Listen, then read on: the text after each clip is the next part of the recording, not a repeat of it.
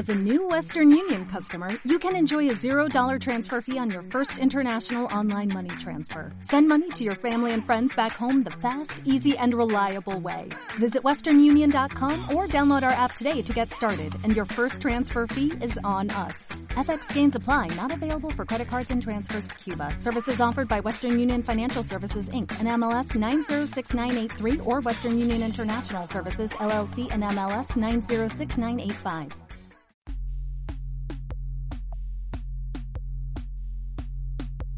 Buenos días, buenas tardes, buenas noches y bienvenidos a un nuevo episodio de Hablemos de Series con Recap.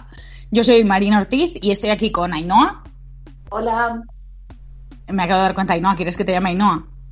Sí, Ainhoa. con Esther. Hola. Y con Pali. Muy buenas. Somos parte, eh, esta vez sí, sí que somos de las auténticas originales de Recap. Somos todo mujeres porque vamos a hablar de un tema especialmente peliagudo en algunos casos, pero sin duda muy interesante, que son series feministas, feministas entre comillas, porque no siempre o mm, no del todo eh, se incluyen algunas de nuestras series favoritas en este término, pero precisamente eso es de lo que vamos a discutir hoy. Vamos a empezar hablando de lo más fácil, lo más básico, que es series con personajes femeninos potentes, no necesariamente fuertes o mmm, peligrosos o este concepto que había hace unos años de que para que una, un personaje femenino fuera fuerte tenía que ser físicamente fuerte. Entonces, Totalmente. vamos a hablar primero de cuál es la primera serie, la primera idea que tuvisteis de un personaje al que admirar que fuera femenino. Cuéntanos, Esther. Bueno, pues yo recuerdo siendo muy pequeña, bueno, muy pequeña tampoco, pero sí, siendo pequeña y mi hermana mayor veía a Buffy, Buffy Cazavampiro, sí. y a mí mmm, me impactó mucho porque era un personaje, pues, eh, que no solo era cazavampiros, sino que además era un adolescente con su vida de instituto, sus problemas de chicos, bueno, se enamora de un vampiro, a que no le ha pasado, pero pero tiene también sus cosas más, digamos, ordinarias, aparte de toda la fantasía y demás. Y a mí eso me, no sé, me causó mucho impacto ya de tan pequeña. Y de hecho, volví a ver la serie hace escasos años y me, como que me llenó aún más ese personaje, todas las aristas que tiene, que no sé, me, me gustó mucho. Para mí Buffy siempre ha sido como un, una, una chica que, a la que admirar. Sí. Yo la verdad es que es típica serie que veía en la tele de manera puntual y que nunca seguí y que siempre pienso que me tengo que poner a ver la serie entera. Y estos, estos comentarios siempre me dan ganas de, de verla desde el principio. Sí, deberías, totalmente. Además, es que mmm, cada temporada es diferente, cada temporada se supera. Y una de las cosas que más me sorprenden de Buffy es que el creador era un hombre. O sea, es Joss Whedon y, Total. y, y entendía muy bien a un adolescente. Era muy raro, pero a ver, esas cosas pasan, pero sí, sí.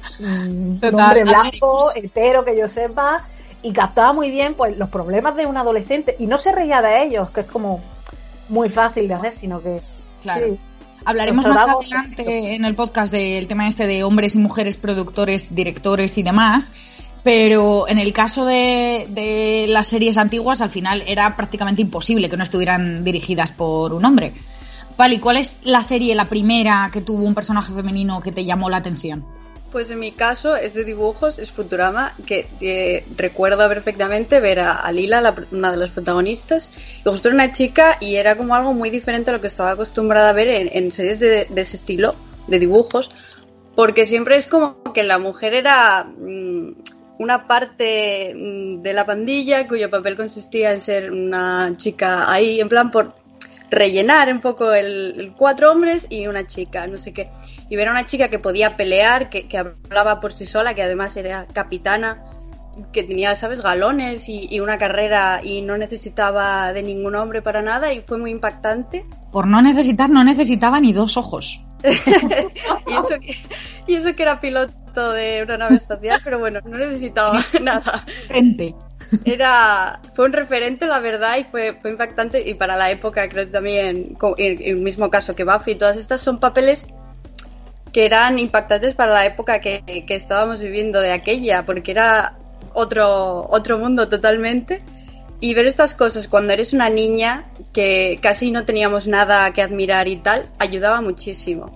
Total. Muchísimo. En ese mismo sentido, yo creo que Kim Possible también hizo También, mucho también, el, ¿verdad? el papel, ¿verdad? ¿Cuál, ¿Cuál es tu caso, Ainhoa? ¿Tú qué, qué viviste primero? Buah, yo viví Sena, la princesa guerrera, muy Ah, intensa.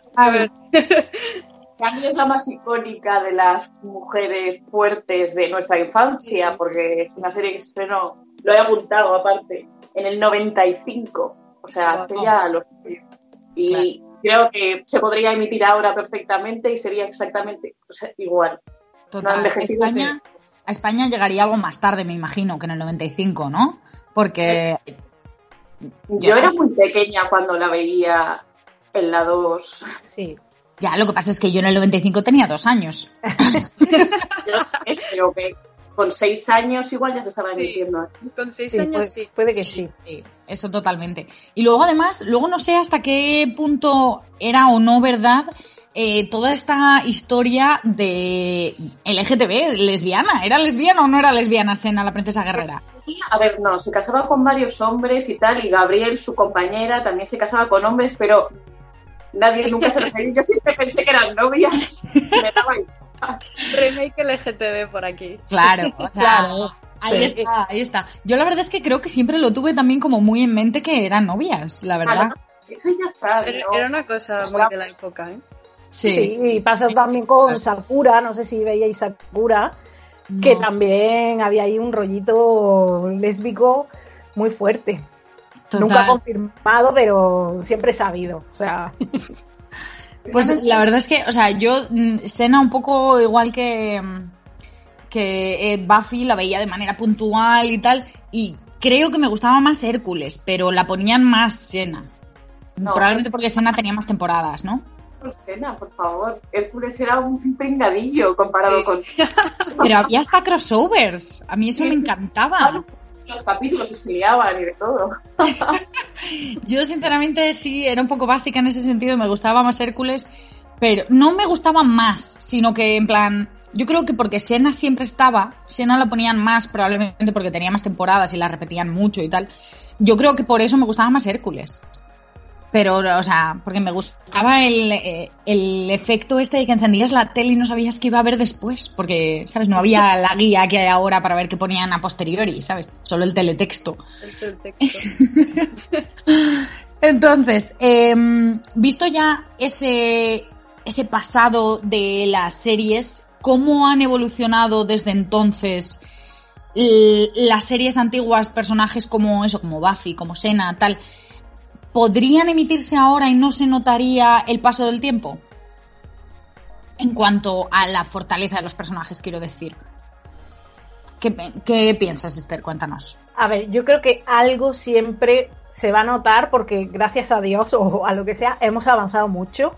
Mm. Entonces la, la sociedad ha avanzado muy rápidamente en esto, no tanto como, como nos gustaría, pero sí que ha avanzado mucho. Y aunque hay cosas que las ves y dices, wow, hace 10, 20 años ya hablaban de esto en, en la tele, mm, también hay cosas que se han quedado un poquito, mm, como que un poquito rancias, por así decirlo.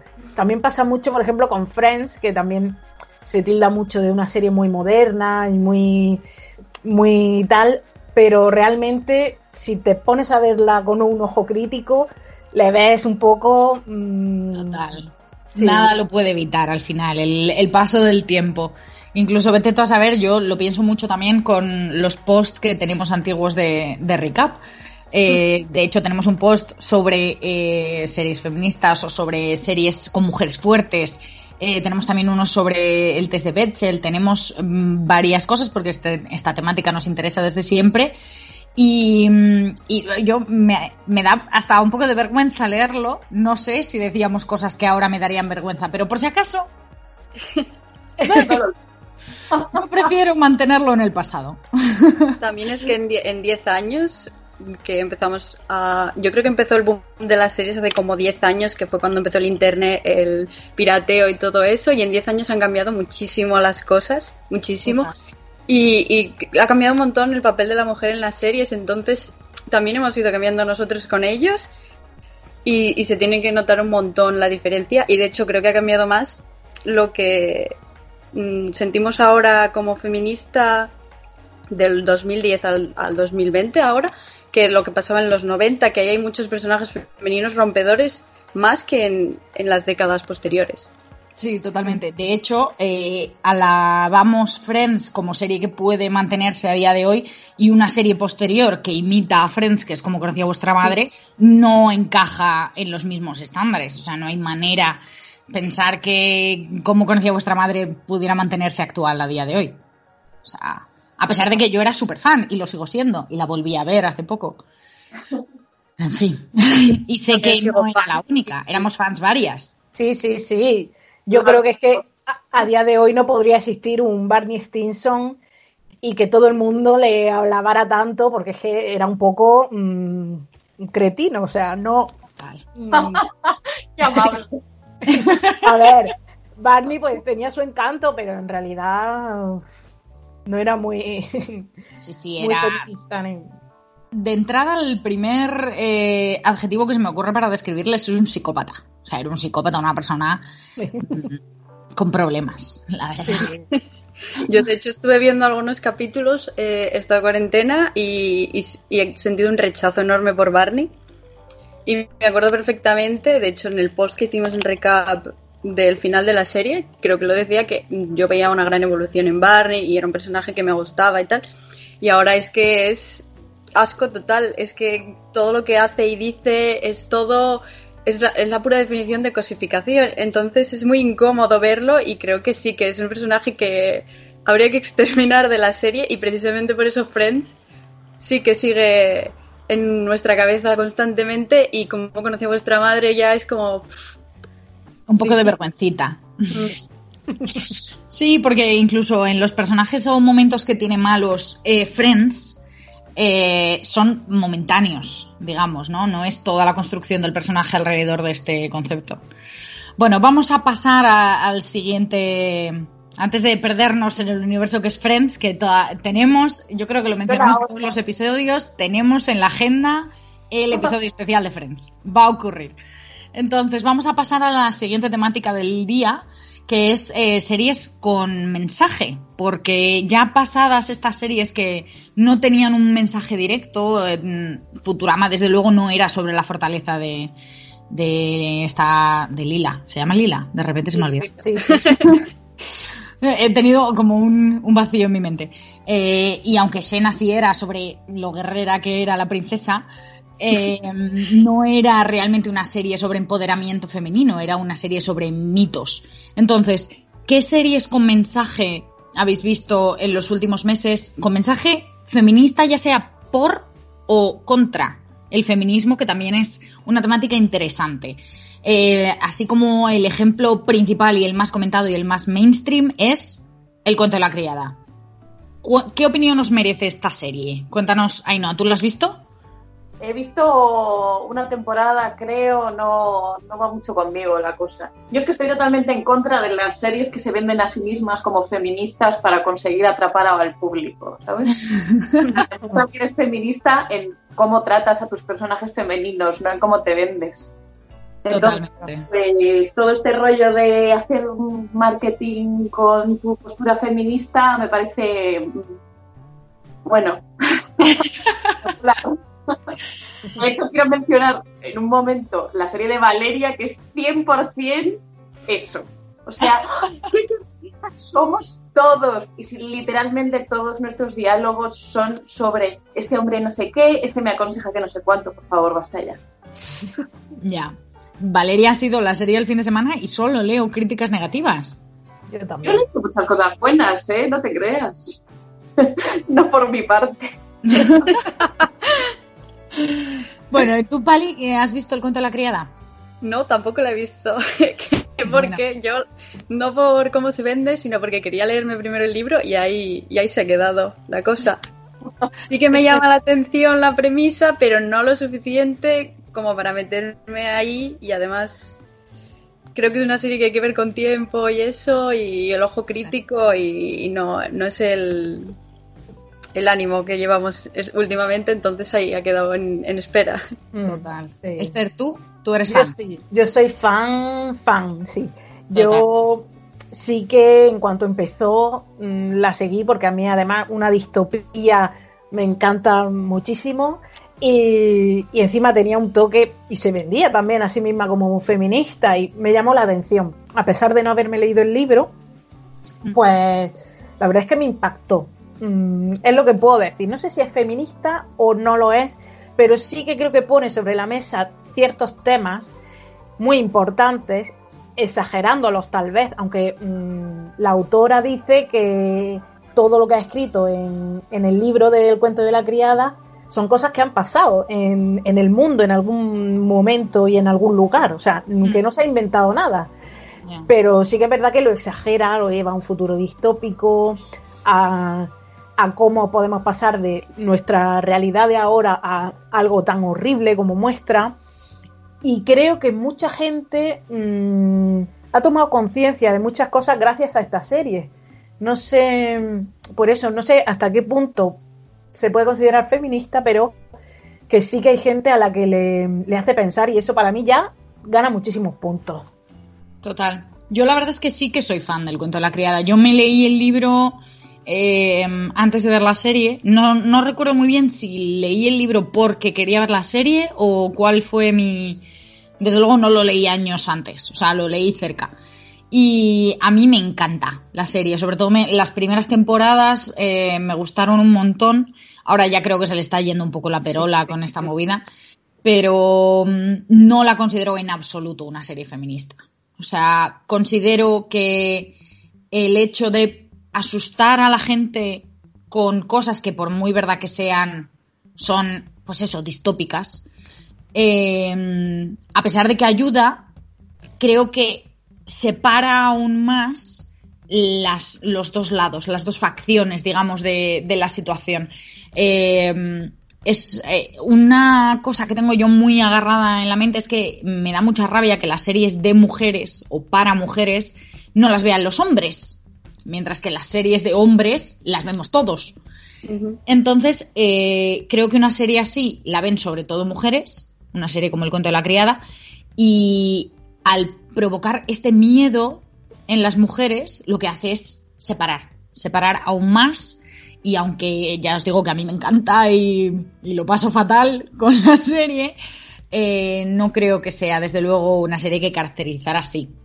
Sin embargo, sí que tengo otras ideas de otras series con mensaje que considero que sí que ayudan a unir, aunque creo que tampoco las vería los hombres.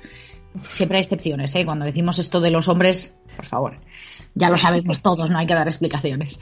Pero, mm, por ejemplo, Miss América, que es la serie, ya he hablado de ella en otros podcasts, y que es, en plan, uno de los nuevos estrenos de la temporada. ¿La habéis visto alguna? No. No. Honesta. Ainhoa, tú has visto un par. He, he visto 10 minutos, creo, así. Solo menos. 10 minutos, pensaba Uy, que qué había mal la visto vende. capítulos. Mira, es que me pasa lo mismo que a Pali. Yo no estoy con la cabeza como para una serie en la que hablan tanto, ¿sabes? Bueno, pues yo he visto un par de capítulos y estoy un poco igual, ¿eh? No os voy a mentir. O sea, no seguí viendo porque tampoco me apetecía. Me apetecía seguir viendo Friends. Pero... es así. Pero mm, es una serie que es muy buena y los personajes están muy bien y los, las actrices son lo más. O sea, increíble. Las mejores actrices de- del panorama, básicamente. Eh, ¿Se os ocurren a vosotras otras series con mensaje que sean obvias, consideradas feministas? Obvias, Eh. Obvias no. ¿Tú, Pali o Esther? Pali, cuéntanos. Eh, obvia, obvia a la cabeza, la verdad que solo se me viene la mítica Girls y... Pero creo que ese es el problema que comentabas antes de que las series hechas por y para mujeres siempre tienen eso de que no las vemos nadie más que nosotras y que la clave es introducirnos poco a poco en las series que no son específicamente para nuestro público, pero ir metiéndonos ahí y de hecho mm, me parece que mm, Watchmen y, Y The Voice llegan un poco a ese punto, quizá Watchmen mucho mejor, porque The Voice creo que tiene un guion que falla bastante, pero sí que cuentan con personajes femeninos que, que impactan y que no están ahí para hacerte sentir mal, Mm. porque creo que ese es uno de los problemas que tienen los hombres que con, con las mujeres y por eso no nos quieren de protagonistas porque les hacemos sentir mal constantemente Pues en, total. en algunos puntos Mm. y, y también hay que metérsela un poco como, como a los niños cuando les das de comer verduras.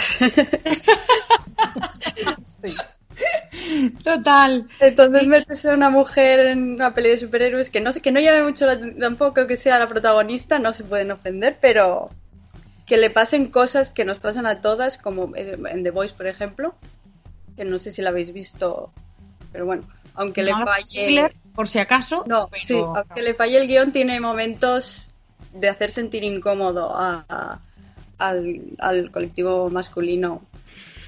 No es un colectivo, son el 50% de la Exacto. población. colectivo. Eh, pero te los, te los meten entre típicas escenas de acción y tal y cual, que ya están Sí. involucrados en la trama, entonces no, no creo que les ofenda tanto. Claro. Cuéntanos tú, Esther. ¿Qué, qué series se te vienen a la cabeza?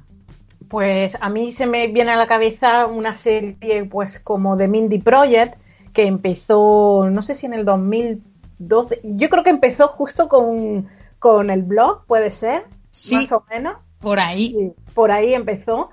Y para mí mm, fue una serie novedosa en cuanto a cómo hablaban de ciertos temas y en cuanto a la protagonista, que era una mujer. Eh, mm, 2012. racia- 2012. Era una mujer racializada, no cumplía con los estereotipos, ya sabemos, los cánones de belleza, Mm. y era muy exitosa profesionalmente porque era ginecóloga Mm. Y a la vez pues tenía una personalidad que no, no se veía mucho en mujeres. Total.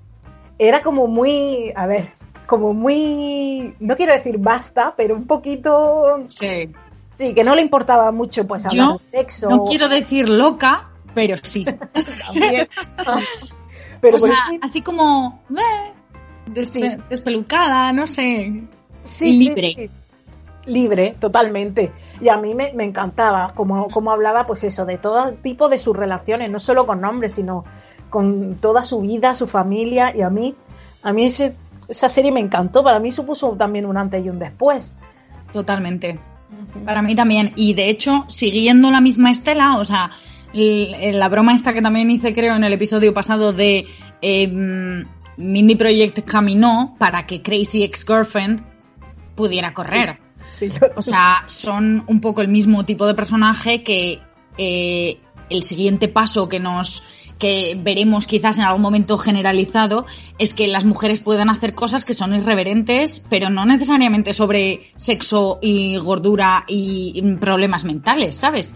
A lo mejor eh, estamos hablando de irreverente porque, yo qué sé, cualquier tontería que los hombres llevan haciendo desde hace 50.000 años y que tampoco pasa nada, ¿sabes? Por hacer cosas que son absurdas o por hacer series malas, que también lo pensaba esta mañana con el tema de Valeria, que eh, el hecho de que Valeria, que es una serie de mujeres para mujeres, eh, si es mala, ¿qué pasa? Ya está, no funcionan las series para mujeres. No, perdona, es que salen 100.000 series al año, el 99% hechas por y para hombres y el 80 son malas, ¿sabes? Y no pasa nada, ¿sabes? Siguen produciendo. Pero si Wonder Woman, la película de Wonder Woman de Gal Gadot, no hubiera funcionado, no hubiera existido eh, nada de todas las pelis de mujeres que han salido a posteriori de superhéroes, ¿sabes? Eh, en ese sentido, yo creo que Mindy eh, fue un antes y un después porque le permitió a las demás dar un paso más allá. Sí, yo totalmente, de hecho lo, lo- lo tenía apuntado justo después de Mindy, Craziest Girlfriend, porque es que además también hablaba sobre que puede ser mujer y tener eh, algún trastorno mental y que, y que no pasa nada, y se habla de esto y son cosas con las que la gente se puede sentir identificada y ya está, que sí, que a la, a la mujer le faltaba, no estaba tampoco muy, muy allá, pero lo, lo, puede, lo podemos hablar y no pasa nada. Antes era como, no, es que mm, una mujer y encima loca, una histérica que va en busca de su ex. O sea, era como impensable. Y con esto, pues yo creo que se, se normalizó un poco, se. No sé. Totalmente. Y de hecho, Crazy's Girlfriend lo lleva en el propio título. Tan orgullosa está que lo lleva en el título. Y me parece una auténtica maravilla. Crazy Girlfriend es de las mejores series que se han hecho en los últimos años. No sé si la habéis visto vosotras, Pali y Ainhoa. Sí. ¿Sí? Pali, por favor, tienes que verla ya. sí. Es buenísima, de verdad. O sea, además yo sigo utilizando eh, el, mando las, las canciones, las mando como memes. En plan, con frecuencia. Las dices. Sí, y las digo también, o sea, son lo mejor. Entonces, eh, otras series que no hemos mencionado que también son bastante así con este tema es, por ejemplo, del mismo rollo que Girls, Broad City.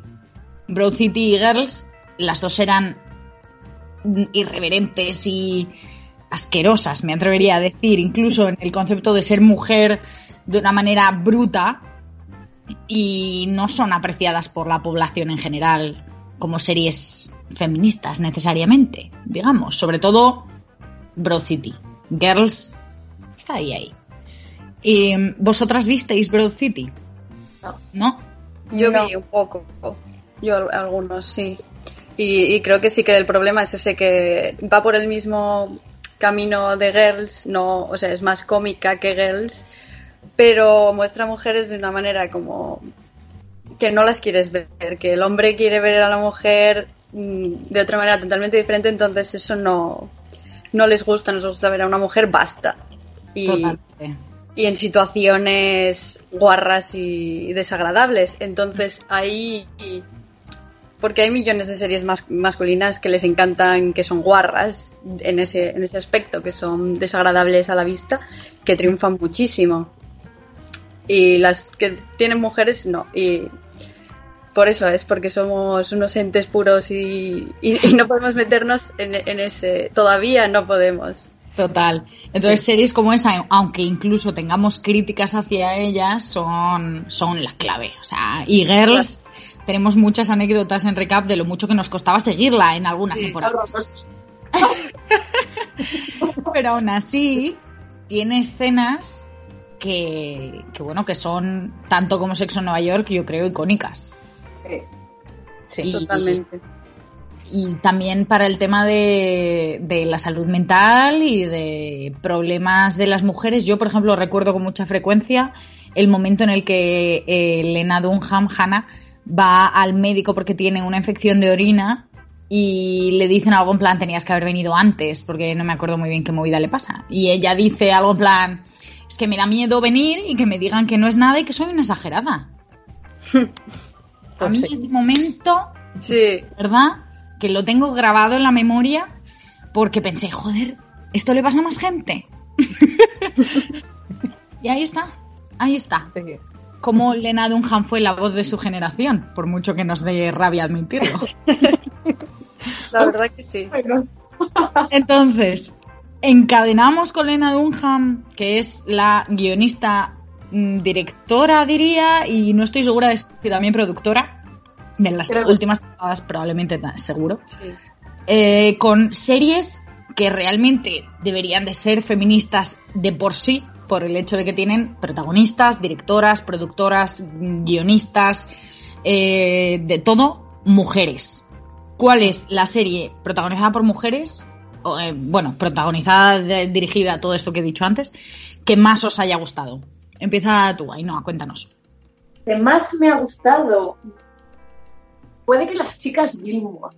Eh, la productora sí que era una mujer y es protagonizada por mujeres, lógicamente, y no cae, no sé, no caen cosas raras nunca. Es una serie sencilla, sin pretensiones de grandeza, que te deja contento. Para mí es la serie perfecta.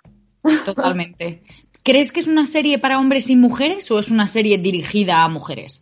Una serie dirigida a mujeres, 100%, sí. Total. ¿Qué, ¿Qué, opinas tú, Pali? Yo, a mí me- no sé si es la que más me gusta, pero de mis favoritas dirigidas y protagonizada por mujeres es Jessica Jones. Para mí es, no sé cómo decirlo, pero de las mejores series de- del género Y de, y de protagonista femenino en general, o sea, eh, de ambos criterios, porque mm, no se centra muchas veces cuando vemos una superheroína femenina o es un remake de un personaje varón que no nos aporta nada nuevo o es un personaje hipersexualizado y que consiste en aprovecharse de su sensualidad para para atacar a los hombres y cosas así. Y creo que Jessica Jones es precisamente mm, todo lo contrario a estas personas y de hecho es como una persona muy débil mentalmente, muy dañada, pero no, no hace daño a los demás a pes- pese a todo lo que lleva ella encima y, y no es una persona perfecta, es una persona compleja y, creo que han sabido interpretar la perfección un personaje que de ese estilo, que no es una heroína de por sí, pero, pero a la vez sí porque tiene superpoderes. Y creo que es muy buena serie y que es una serie que sí que de- podría ver un hombre y encantarle igualmente. Y eso que apenas tiene personajes masculinos, la verdad. Sí. Totalmente. Son, bueno, son todos secundarios los personajes Sí, masculinos. sí. En cambio, empieza eh, con una escena de sexo, Jessica Jones. Sí, Y da cierta sensación de que empieza así para pensar, para que el público piense que esto va a ocurrir más veces y en cambio apenas ocurre durante toda la serie. ¿Qué, ¿Qué opinas tú, Esther? Pues yo, una de las que he visto durante el confinamiento, que mm, vamos, me ha vuelto loca, es Fleabag, que es también que, bueno, yo sí que la considero una serie muy feminista, no porque la protagonista sea una superwoman, que no, porque es de lo más normal, incluso un poco mediocrecilla. Eh, ella tiene su, su café, tiene su, su familia, que es también un poco un desastre, que todos los personajes son, bueno, que les pasan de todo.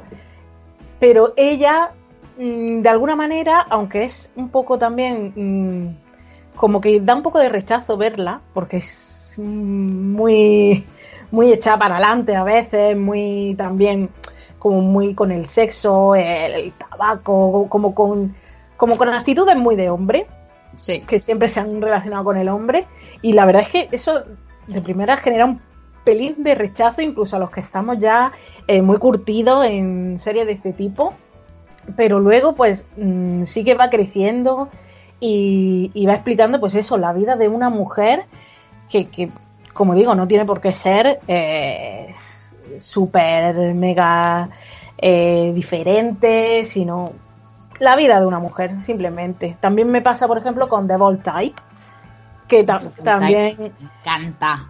es que eh, eso es para sentirse identificada al 100% eh, con esas mujeres que cuentan unos temas que es que quien no ha vivido la mayoría de cosas que, que cuentan. Total. Bueno, yo nunca me he tenido que enfrentar a una amiga porque tenga una pistola en casa, pero Porque no vivimos en Estados Unidos. Pero es una ocasión que yo pensé, bueno, algo malo tenía que tener. Sí, sí. Pues The Bold Type, no sé si la dirige un, un hombre o una mujer, pero sé que la guionista principal es una mujer. Exacto, sí. Importante. sí. Sí, que se nota un montón. Y de hecho, eh, a la chica esta la sigo yo porque también hacía, también trabajaba en Crazy Girlfriend, ¿verdad? ¿O por qué la sigo? A la guionista. A ver, se llama Sara algo. Y, mm, y la seguía, yo creo que es eso, porque también trabajó en Crazy Girlfriend, porque si no, no sé muy bien de qué. Sarah Watson. Esa, Sarah Watson. Y no sé muy bien, y me encantan además sus tweets, tiene un hijo y es muy divertida. La, verdad. seguiré. y, mm, y mira, la estoy viendo ahora y encima es guapa, es que lo tiene todo. Es lista, es guapa, es divertida, fantástica. Sí. Y no sé muy bien en qué otra cosa ha trabajado. Pero mm, yo, The Bold Type, fíjate, no la habría incluido aquí, pero ahora que lo dices, 100% me encanta. No sé. Estoy aquí buscando y no tengo ni idea. Em, yo Fleabag no la he visto y tengo muchas ganas de verla, pero yo iba a decir, así como un poco cuestión ligeramente eh, polémica, Big Little Lies. A mí Big Little Lies me parece una serie mm, en plan perfecta. O sea, me parece que lo tiene todo. Porque tiene una generación de mujeres que a lo mejor no ha experimentado tantos roles como nosotras, tantos roles femeninos potentes y multidimensionales, porque yo creo que eh, ese es el, el, objetivo que buscábamos a lo mejor en esta sucesión de temas, el darnos cuenta de que los personajes buenos a día de hoy no son solo potentes, sino son multidimensionales. Y Big Little Lies me parece que lo son a tope. En plan, o sea, no sé si la habéis visto. No, no la habéis Yo visto. la primera temporada, la segunda... Bueno, eh, está ahí, está ahí, la veré, la veré, pero... es icónica y las productoras son Reese Witherspoon y Nicole Kidman, aunque el director es un hombre, pero además está basada en un libro escrito por una mujer, creo. Ahora tengo dudas, pero creo que sí. Eh, y es que me parece eh, que es eso, mujeres de mediana edad, que a lo mejor su mayor icono de, de serie es Mujeres Desesperadas, ¿sabes? Que es una serie buenísima y que tiene muchísimas mmm, capas de cómo puede ser una mujer, pero en diferentes personajes. ¿Sabes? Entonces creo que Big Little Lies mmm, coge el testigo 2.0 de mujeres desesperadas en ese sentido. No sé si. A lo mejor estoy diciendo una locura. Como no, la, no la hemos visto, no podemos insultar. Claro, yo como no he visto Mujeres Desesperadas, pero sí. Yo, pero... Mujeres Desesperadas sí que creo que también fue una serie potente y no sé si feminista, pero no. por polémica en, con el género femenino en, en, su época también, porque cinco protagonistas, las cinco mujeres, incluso alguna por que casi era prácticamente protagonista. Lo único que creo que fallaba un poco en el guion y por eso no tiene ahora tanto reconocimiento porque se les iba demasiado un poco mamarrachada. Claro, era pero... una novela. Era una auténtica Pero si lo pules un poco, tenía potencial de, de ser histórica. Claro, yo estoy totalmente de acuerdo. Yo, mujeres y mujer, uy, mujeres y hombres iba a decir. Socorro. Bueno, de una cosa a la otra. Eh, Mujeres Desesperadas yo la veía con mi madre y me parecía una serie buenísima. Sí. Y en un momento me pareció una serie feminista ni en plan nunca pensé de mayor quiero ser como esta señora, con ninguna de las mujeres que salían, pero creo que eso, Big Little Lies coge ese testigo de muchas mujeres muy diferentes que chocan en muchos casos y tal, pero que se hermanan en situaciones de de pues eso, de sufrimiento y de cosas así, que yo creo que es la mayor virtud de, de este género al que pertenecemos. Y, y, yo creo que otra cosa que destacar es que son protagonistas en los 40, 40 y pico, cosa que es poco, muy, muy poco frecuente con Total. mujeres. Entonces es una cosa que hay que destacar y valorar porque las mujeres a, esos, a esas edades ya no tienen papeles protagonistas por, por, desgracia, pero, pero es la realidad. Entonces, Totalmente. ahí tenías a mujeres ligando, haciendo todo lo que pueden hacer y más, y estaban en los 40 y muchos. Total. Y se las notaba. de oro lo hicieron antes con unos cuantos años Pero esa serie es como un, un faro en la oscuridad, yo Sí. creo. ¿no? Las que las chicas de oro. oro. Sí, Ujú. Hombre, es una serie que se hizo en los 80 y yo creo que hasta hace como cinco años nunca se ha intentado hacer otra serie igual con protagonistas eh, mayores, cómicas, en situaciones eh, curiosas. Vamos, es algo que casi irrepetible. Hasta Gracie Frankie, igual me atrevería a decir, no se volvió a hacer nada parecido. Nunca. Totalmente. Y Gracie Frankie siguió siendo una serie original porque a la gente se le había olvidado las chicas de oro, me imagino. Pero buenísima, buenísima, es verdad.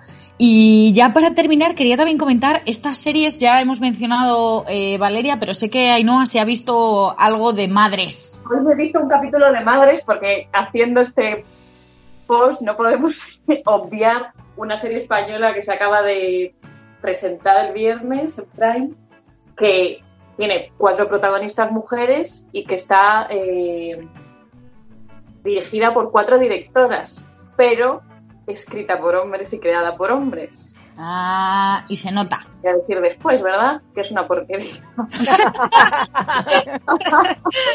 no es una porquería, simplemente pues vuelve a lo mismo de pretender venderse como una serie mega feminista y al final es una serie que se llama Madres, en la que todo lo que pueden ser las mujeres es madres. Ya. Y, o sea, he visto, para empezar, el primer capítulo es de una hora y diez, cosa que me parece insoportable. O sea, debería estar prohibido por ley. Y presenta un poco la historia y ya lo primero que te presenta es el personaje de Belén Rueda teniendo que dejar su trabajo por cuidar a su hija. O sea, Ah, o sea, que encima son madres y santas. sí, Claro.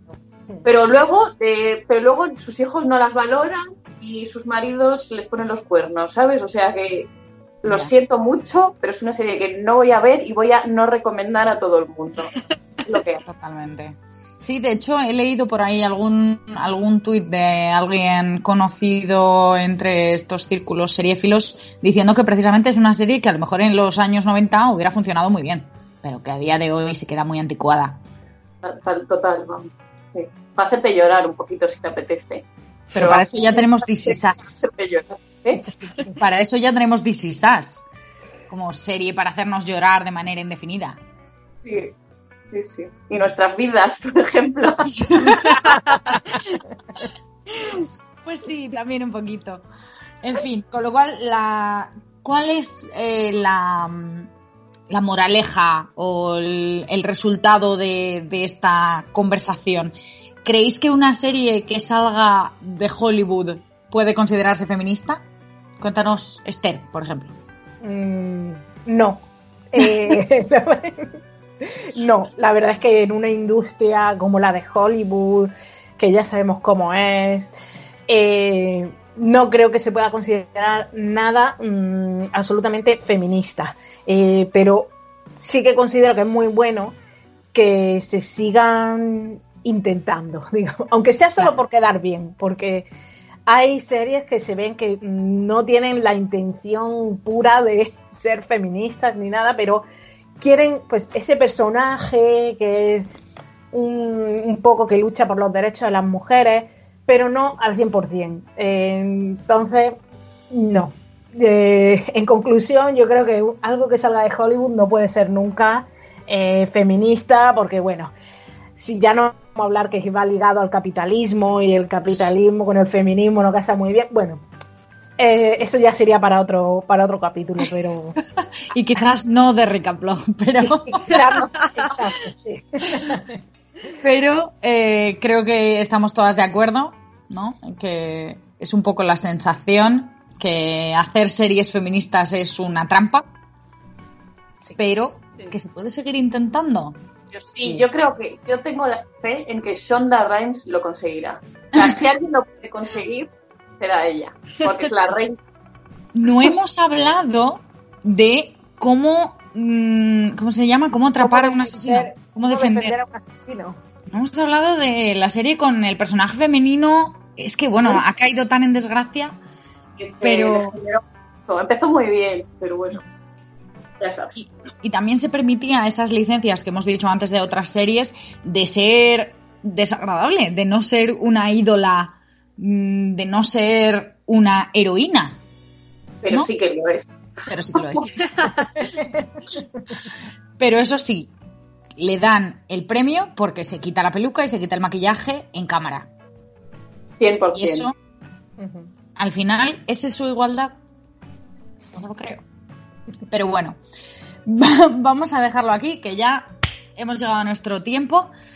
Y yo creo que salimos de aquí con buenas ideas y con buenas conclusiones, que era la palabra que no se me ocurría antes. Y muchísimas gracias, Ainhoa, Esther y Pali. Gracias. Gracias. Hasta luego y nos vemos próximamente en el siguiente capítulo de Recaplo. Adiós.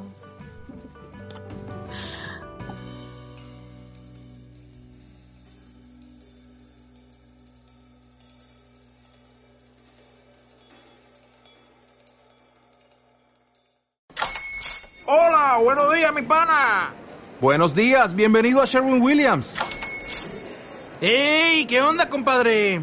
¿Qué onda? Ya tengo lista la pintura que ordenaste en el ProPlus app. Con más de 6.000 representantes en nuestras tiendas listos para atenderte en tu idioma y beneficios para contratistas que encontrarás en aliadopro.com. En Sherwin Williams somos el aliado del PRO.